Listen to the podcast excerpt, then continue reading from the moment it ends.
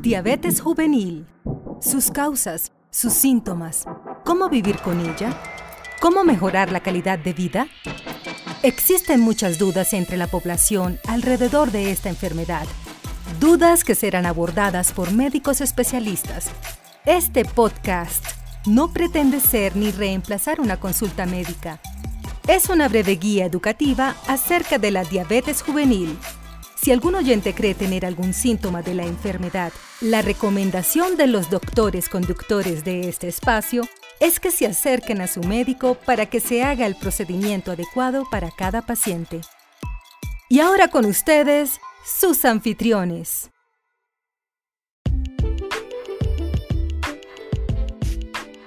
Hola, bienvenidos. Mi nombre es José David Gámez, soy pediatra endocrinólogo y trabajo en la ciudad de McAllen, en Texas aquí en los Estados Unidos.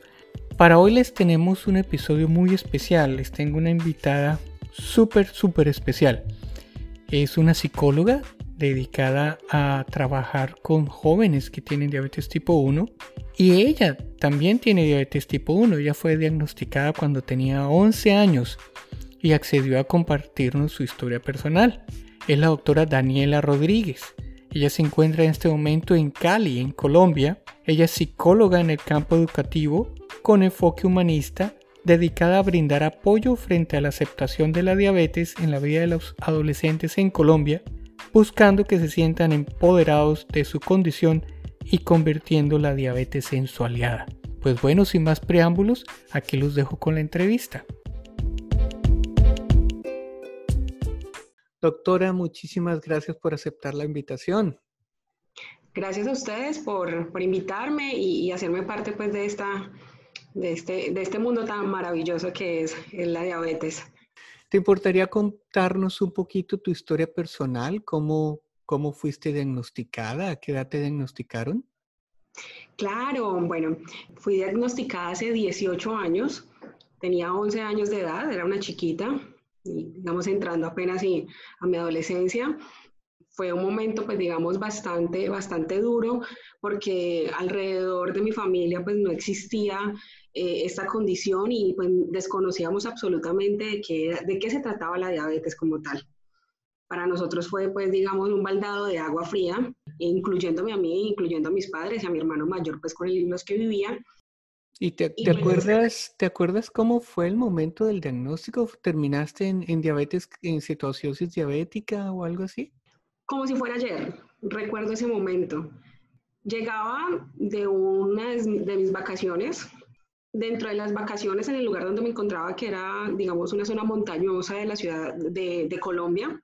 Desde allá empecé a sentirme con todos los síntomas, empecé a presentar más bien todos los síntomas relacionados a la diabetes sin saberlo, demasiada sed, eh, demasiada, eh, digamos, producción de orina, eh, demasiada, a veces mucha hambre y a veces inapetencia, falta de energía, empezaba a sentirme como que no, no, no era capaz ni de pararme. Entonces mis padres, digamos que me devolvieron antes de lo, del tiempo pues que pensaba tenerme allá y de inmediato pues empezaron como un control, eh, las EPS donde me llevaban no, no lograron identificar qué era lo que me sucedía.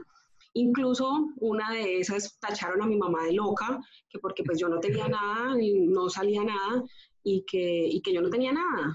Entonces mi mamá seguía insistiendo, seguía insistiendo, porque pues no era natural que yo, eh, tan activa como era, pues de un momento a otro empezara con eh, mucha somnolencia, demasiada sed, incluso creían pues dentro de todos los, los posibles diagnósticos, mis papás que tenía anorexia, que tenía algún trastorno, eh, digamos, psicológico y que por eso estaba actuando de la forma que estaba actuando y que mi cuerpo estaba reaccionando así.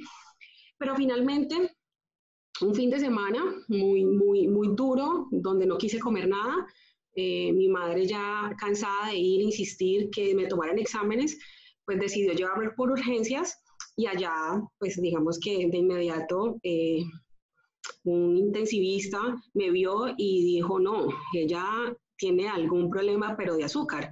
Eh, incluso el aliento que yo emanaba era una, un aliento eh, digamos, como a fruta, como a guayaba, como un, olor muy particular.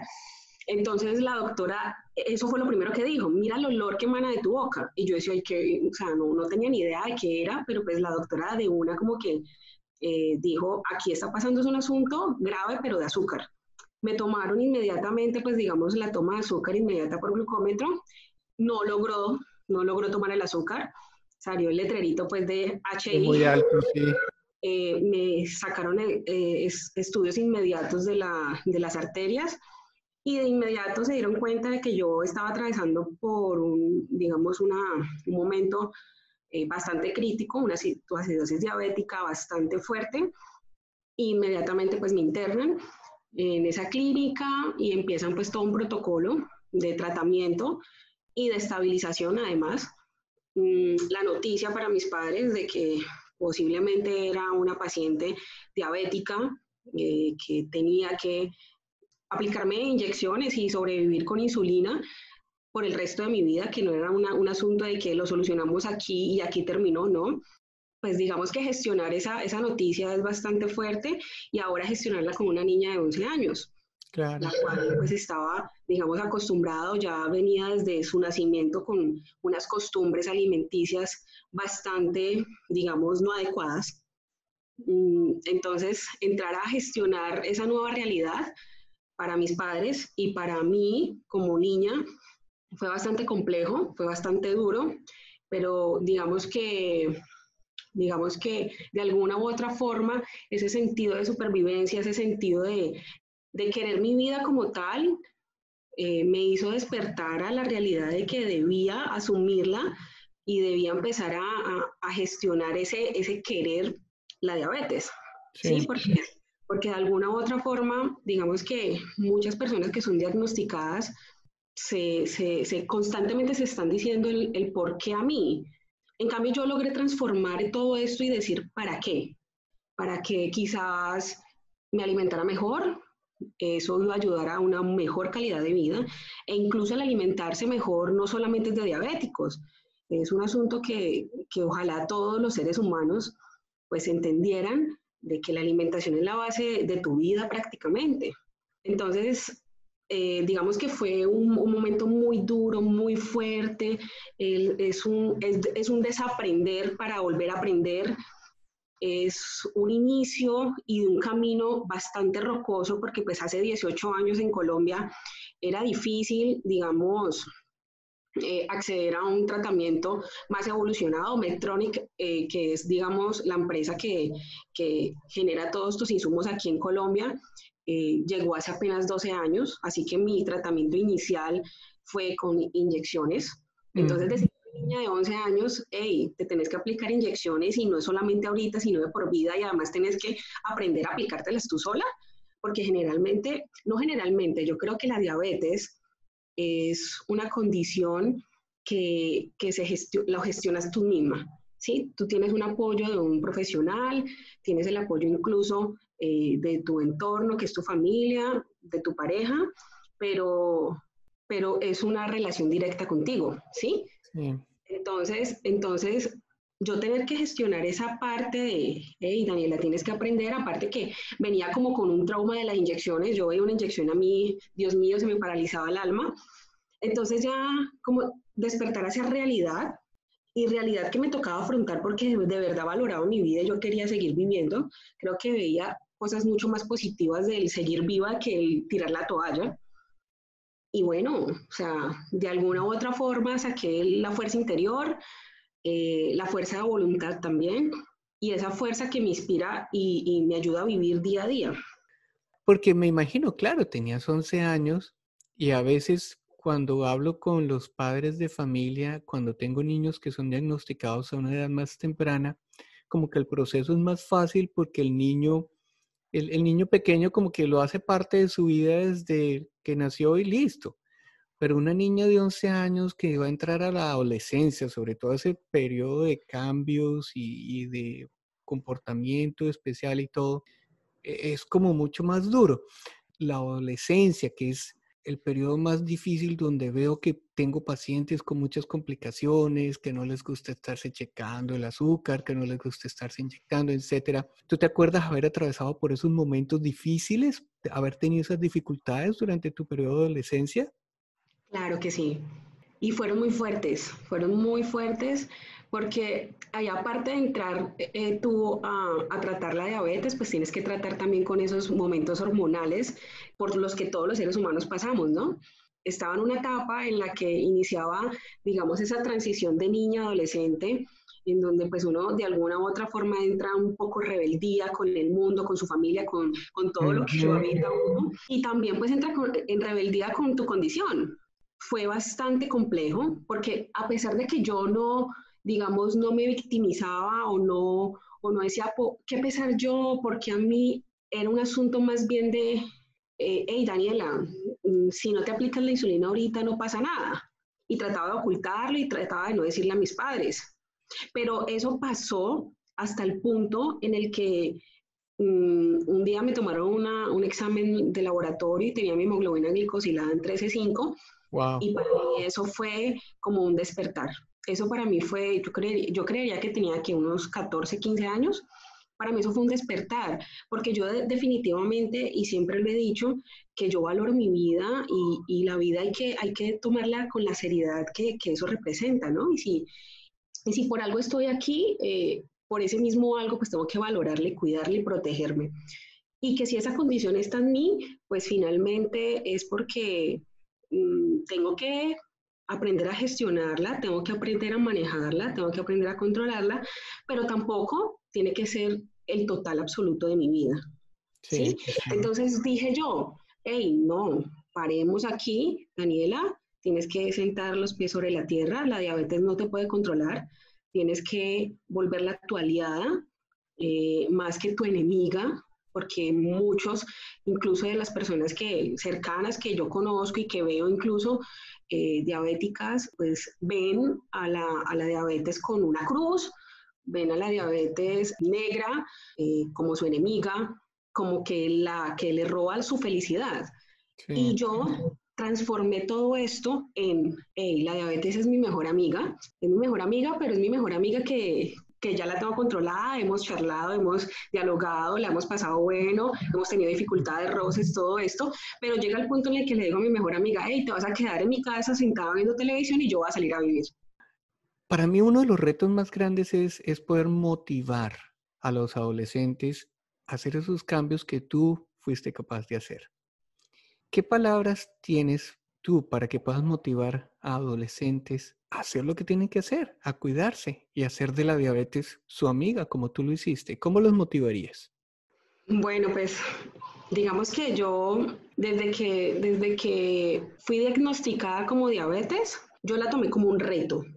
Eh, la tomé como un estilo de vida necesario y repito que ojalá eh, las personas eh, que no sufren de esta condición, pues se cuidaran igual que un diabético se cuida, ¿no? En su alimentación, en, su ejercicio, en su disciplina.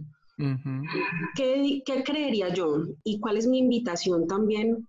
Es que detrás de todo lo negativo que podamos ver como, digamos, eh, que se presentan nuestras vidas y que, y que llega esa condición que quizás nadie la quiera, pero, pero sí la tenemos y logramos transformarla y logramos verla como algo positivo, llenándonos de actitud, que la actitud pues es lo que finalmente nos va a hacer levantar cuando tengamos depresión. Aquí nadie ha dicho, eh, hey, no te aburras, hey, no llores, hey, eh, porque tenés el azúcar tan elevada, a mí se me ha elevado una y mil veces, se me ha bajado una y mil veces, siempre he tratado de, de, mantenerla en un rango ideal, es bien sabido de que tenerla en los picos o, o, digamos arriba o abajo, pues es donde genera, digamos, los verdaderos daños, los verdaderos cambios negativos en nuestro cuerpo. Pero si logramos de alguna u otra forma, sin generarnos estrés, sin generarnos eh, esa angustia, esa, ese desespero, sin, sin generarnos, más bien estando tranquilos de que las cosas van a mejorar positivamente y con una actitud positiva, el asunto se puede transformar en cosas muy buenas, en cosas muy grandes y muy positivas en tu vida. Yo siempre hago esta, digamos, esta, o digo esta frase, si tú te levantas pensando de que hoy va a ser un día terrible, pues tu día va a ser terrible. Sí, así es. Pero si tú te levantas pensando de que este día va a ser maravilloso y que voy antes a agradecer por lo que hay, porque respiro, hey, pues tu día va a estar realmente sorprendente. Bien, sí, sí, así es. Entonces, es la actitud. Y más ahora eh, eh, en los adolescentes, que de alguna u otra forma hormonalmente no, les, pasa les pasan malas jugadas y, situaciones pues que digamos a veces son hasta difíciles de entender y comprender. Yo creo que es la, la buena actitud ante las circunstancias que aunque se vean negativas, pueden voltearse de forma positiva, pueden transformarse. Es la resiliencia que todos tenemos allí pero que con actitud la podemos sacar a flote y podemos superar cualquier adversidad y, y la verdad no hay límite no hay límite para nada. El límite lo ponemos nosotros mismos y nuestra mente. Súper, súper, completamente de acuerdo. Ahora, ¿qué le dices a los papás de esos adolescentes que tienen la hemoglobina glicosilada en 14, 15, 16, que se están jalando los pelos porque no saben cómo hacer con los, sus hijos? ¿Qué les dices tú a esos papás? Bueno, aquí hay algo muy importante que es que definitivamente pues la diabetes no te debe controlar a ti. La diabetes debe ser controlada por uno y debe ser dirigida por uno. Ella no nos debe dirigir a nosotros nuestras vidas, ella no debe determinar qué es lo que debes hacer en el día, no, tú determinas qué vas a hacer con ella, partiendo de allí, ¿cierto? Digamos que hay unas condiciones de salud bastante complejas, pero que creyendo que todo va a ser mejor, de que todo es posible y de que definitivamente la vida, la vida se, se dirige, la vida evoluciona como tú mismo has proyectado que eso sea. Entonces, a los papás que crean, que crean que sus hijos sí son capaces, porque esa dependencia también de los papás con sus hijos cuando son diagnosticados, y en muchos países dicen eh, han debutado como diabéticos, esa dependencia carga demasiado. Entonces, yo creo que es mejor creer en ellos, creer en, su sentido de protección, en su sentido de, de amor propio, seguir, digamos, recargándolos de ese amor por ellos mismos, porque cuando uno se ama, pues uno se quiere ver bien, uno se quiere ver saludable, uno quiere seguir viviendo y disfrutando de la vida como tal digamos que mi enfoque como psicóloga es humanista y desde allí yo trabajo. Entonces veo al ser humano. Yo no veo una persona, un paciente con diabetes, yo veo al ser humano detrás de ese, de ese paciente. Entonces, siempre lo que llevo eh, eh, como mensaje a, a, mis pacientes es, hey, ámate a ti mismo. Cuando tú te empiezas a amar, tu vida se transforma. Y cuando tú empiezas, empiezas a creer en ti, pues todo, todo, todo, todo, todo, todo va a girar en eso, en, que eres amada por ti misma, en que eres valorada por ti misma, entonces tu misma diabetes se va a transformar a eso. Incluso uno de los ejercicios que hice y que, constantemente hago con, los pacientes, y es bueno, pues digamos, decírselo acá a los papás, porque, porque puede ser una actividad que, que ellos hagan en casa, es la siguiente. Yo le digo a ellos, hoy vamos a pensar que la diabetes es tu hijo. Entonces les digo yo, hey, felicidades, eres papá o eres mamá. Ahora, ¿qué sientes por él? No, pues yo siento que es amor, o sea, siento que eso es, es bonito. Bueno, entonces vas a cuidarla por una semana, como si fuera tu hijo. Vas a alimentarlo, vas a consentirlo, vas a cuidarlo, porque es tu hijo y tú quieres lo mejor para él, ¿no? No te imaginas, no te imaginas los cambios tan abismales con los que llegan estos pacientes en la siguiente consulta contándome cómo les fue con la diabetes. Pues por supuesto, eso, eh, eh, hace uno como una analogía de todo eso, pero es una, una actividad que es muy positiva y más en la adolescencia para que ellos de alguna u otra forma también se encarguen de un poco de responsabilidad porque ya está bien de que eh, en la niñez, pues digamos que tienen que estar más dirigidos, más allí, los papás más pendientes, hay mucha más dependencia, pero cuando ya se empieza a llegar a cierta edad, pues eh, los seres humanos naturalmente vamos adquiriendo responsabilidades y vamos adquiriendo pues eh, responsabilidades finalmente que nos van a ayudar a adquirir independencia. Entonces, esa misma independencia es la que también debemos empezar a, darles a nuestros hijos frente a, la diabetes, a que ellos sí pueden, a que ellos se deben querer, a que ellos se deben amar y que deben de estar bien. Ese ejercicio es muy bueno, voy a comenzar a practicarlo. Sí, sí, sí, sí, es muy bueno, de verdad me ha funcionado mucho. Y ellos aquí llegan riendo, incluso la mamá, las mamás llegan o los papás llegan diciéndome, ¿cómo te parece? Le, le puso hasta nombre. Y yo, ¿en serio? No, súper bacano, súper bacano. Y de eso se trata, que se metan en el papel y que adquieran ciertas responsabilidades. Doctora, una última pregunta para finalizar. Estamos en una situación que nadie se había imaginado. Estamos en medio de una pandemia, estamos en cuarentena, todos nuestros países ahorita tenemos que estar en la casa y tengo muchos pacientes que se han quejado de, de problemas de salud mental durante estos tiempos ya sea depresión, ansiedad, cualquier cantidad de cosas que tú debes saber mucho más que yo. Cuéntame qué consejos tendrías para todos esos niños y niñas que tienen diabetes y que ahorita están viviendo esta situación que les genera de pronto un poquito de estrés en su parte mental. Bueno, pues digamos que, que golpea mucho esta realidad porque es perder la libertad, ¿no? Nosotros somos seres sociales y, como tal, de alguna u otra forma dependemos de un otro. Así estemos, digamos, confinados en casa con nuestras familias más cercanas, nuestros papás, eh, muchos eh, con sus esposos o esposas, pero finalmente es como una pérdida de, de, esa libertad que psíquicamente pues nos perturba un poco. Hay algo, hay algo muy, muy, muy cierto en todo esto y es que pues estamos pasando esta situación tan compleja de esta pandemia a nivel mundial, eh, de la cual pues debemos resguardarnos un poco y tratar de como de, de, minimizar el riesgo de contagio. Pero yo creería que, que un consejo válido aquí es, hay que vivir, hay que sentir, hay que dejar que todas esas emociones, tanto negativas como positivas, fluyan y salgan. Lo más importante en este momento es poder verbalizarlas. Cuando tú las guardas y las dejas para ti, eso se va volviendo en una bola de nieve que va creciendo y que va creciendo y que va creciendo y va a llegar a un punto en el que no vas a poder salir de ella. Pero cuando te sientes agobiado, te sientes de alguna u otra forma de que no encuentras salida, que ya el confinamiento, estar encerrado, el miedo a salir porque te vas a contagiar, te, cala tanto internamente y no lo puedes sacar, ya se convierte eh, eh, en un asunto patológico mental.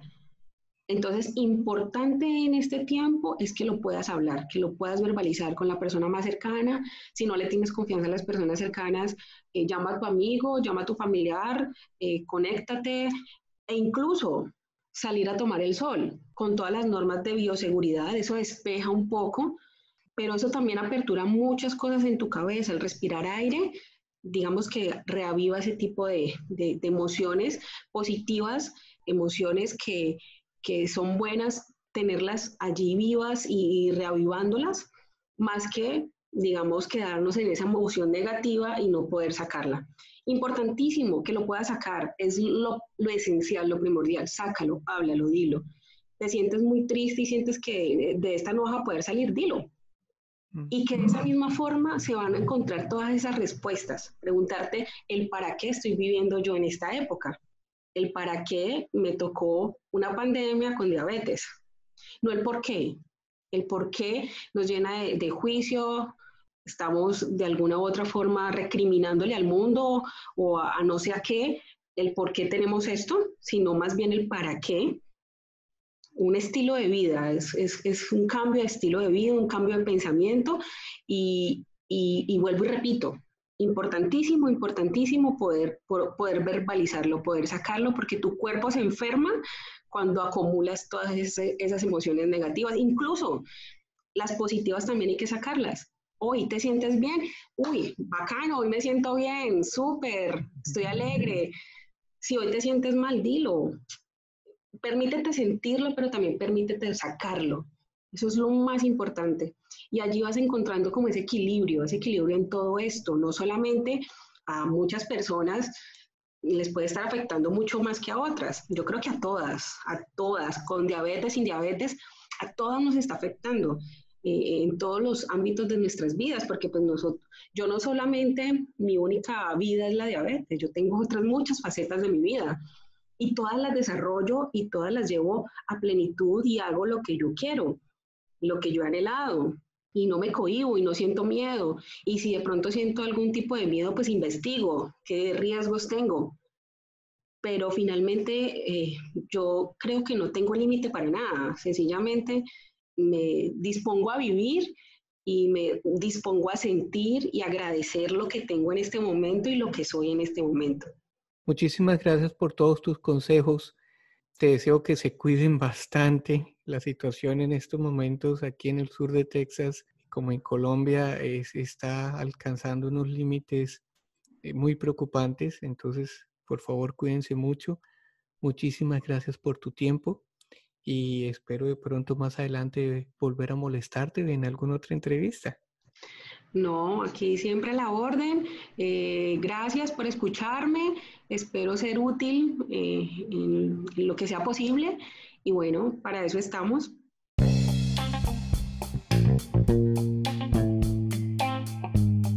Bueno amigos, espero que les haya gustado la entrevista con la doctora Rodríguez. Yo la he disfrutado mucho y aprendí muchas cosas que voy a comenzar a practicar con mis pacientes. Espero que ustedes puedan tomar algo para aplicarlo a su vida diaria y les ayude en una forma positiva. Si tienen alguna pregunta, recuerden que me pueden contactar a través de cualquiera de las plataformas de las redes sociales. Me encuentran en Instagram, Twitter, Facebook y LinkedIn como Dr. José David Gámez. Recuerden que me pueden enviar mensajes en la página de Facebook. Está el enlace con el que pueden contactarme. Los espero en un próximo episodio de su podcast Diabetes Juvenil. Hasta la próxima.